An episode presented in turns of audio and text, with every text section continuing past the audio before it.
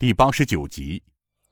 过了一会儿，另一个是两把开山斧的大汉说道：“哼，你现在已经是咱们蒙山六雄案板上的肉了，还在这里胡吹，你唬人的吧？”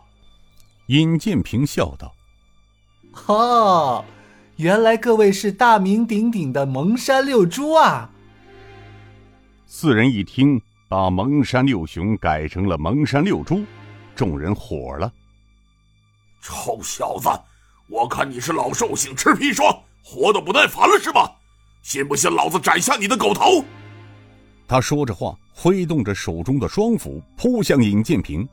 那汉子说打就打，只听那汉子叫道：“斧劈华山！”一斧劈向尹建平的头部。小子，快向你姥姥报道去吧！呃呃，人呢？大汉的双斧劈过去的时候。才发现，哎，人不见了。另一个大汉叫道：“三哥，他在你后面呢。”石斧的大汉有些呆头呆脑的样子，但反应上还不算差。当他听到他弟叫道：“人在后面！”只见他左手斧子往下一沉，一个燕子翻身，右手的巨斧又再次劈向尹建平的前胸，嘴里说道：“小子！”这回我看你往哪里躲！尹建平又是一个月形换位，到了那大汉的身后，并提脚往他那肥胖的屁股上轻轻一踢。那石斧的大汉是用出了十二分的道力劈出的一斧，可是人不见了。猛然感到自己被双斧的力量带着朝前走了几步，轰然倒在地上，两把巨斧劈在地上没入土中。人却趴到了地上，来了个恶狗扑屎。只听他哎呦哎呦的叫着：“哎呦哎哎哎，疼疼疼疼疼疼呀呀呀呀！”众人不知他哪里疼，当他翻过身来时，才发现他满嘴是血，站都站不起来了。左手撑在地上，右手指着尹建平说道：“大哥，这小子会使妖法。”我打不过他，我啃骨头的牙没了。尹建平还是那副玩世不恭的样子，笑嘻嘻的说道：“怎么样？我说你杀不了我吧？”那使大刀的汉子说道：“小子，有点名堂啊！”啊！尹建平淡淡的笑道：“没想到啊，刘延昌、段其坤。”竟然会派你们蒙山六个笨蛋废物来，还想杀水上飞洪金宝，真是笑话！那使刀的大汉不解的问道：“谁谁谁是水上飞洪金宝啊？”尹建平一愣，瞬间他又笑了：“ 我说你们蒙山六兄真是取错名字了，应该叫你们蒙山六猪才是。”另一个恨声说道。小子，您别侮辱人啊！尹建平哈哈大笑道：“哈哈，侮辱你们！你们蒙山六雄连自己的猎物是谁也不盘算清楚底子，就敢收雇主的银子，只怕到时候是有命拿银子，没命花银子呀！”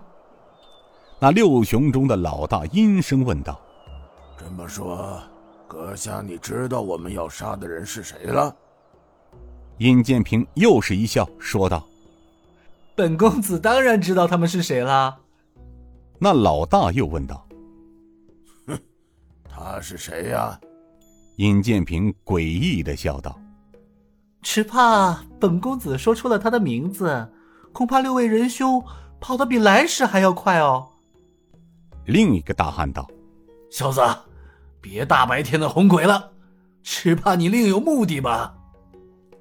尹建平呵呵笑道：“呵呵，这位仁兄还有点小聪明。是啊，本公子当然另有目的了。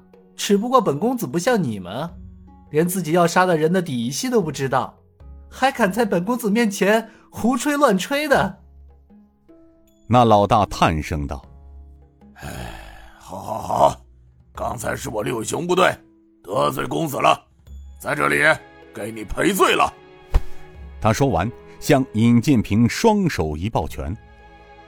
哎，这才像话嘛！不过说白了，本公子这是在救你们，而不是害你们。尹建平笑了笑，又接着说道：“哼 六位英雄，可知道八年前江湖中有个飞虎门的门派？”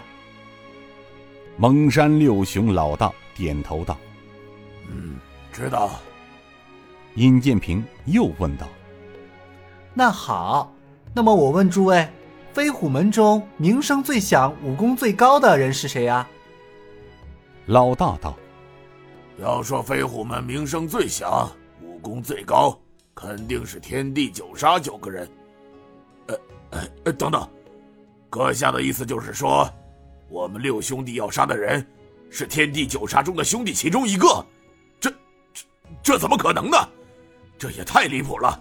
我我们猎杀的是一个江洋大盗红宝啊！尹建平笑道：“哈，红宝是江洋大盗。”然后跑到这益州城郑家码头来娶妻生子，过一般人的生活，你觉得可能？说你们是猪头三，你们还不服气？告诉你们吧，你们今日要杀的人，就是昔日飞虎门的天地九杀中的老五，江湖人称水上飞的洪金宝。啊！这回该轮到他们吃惊了。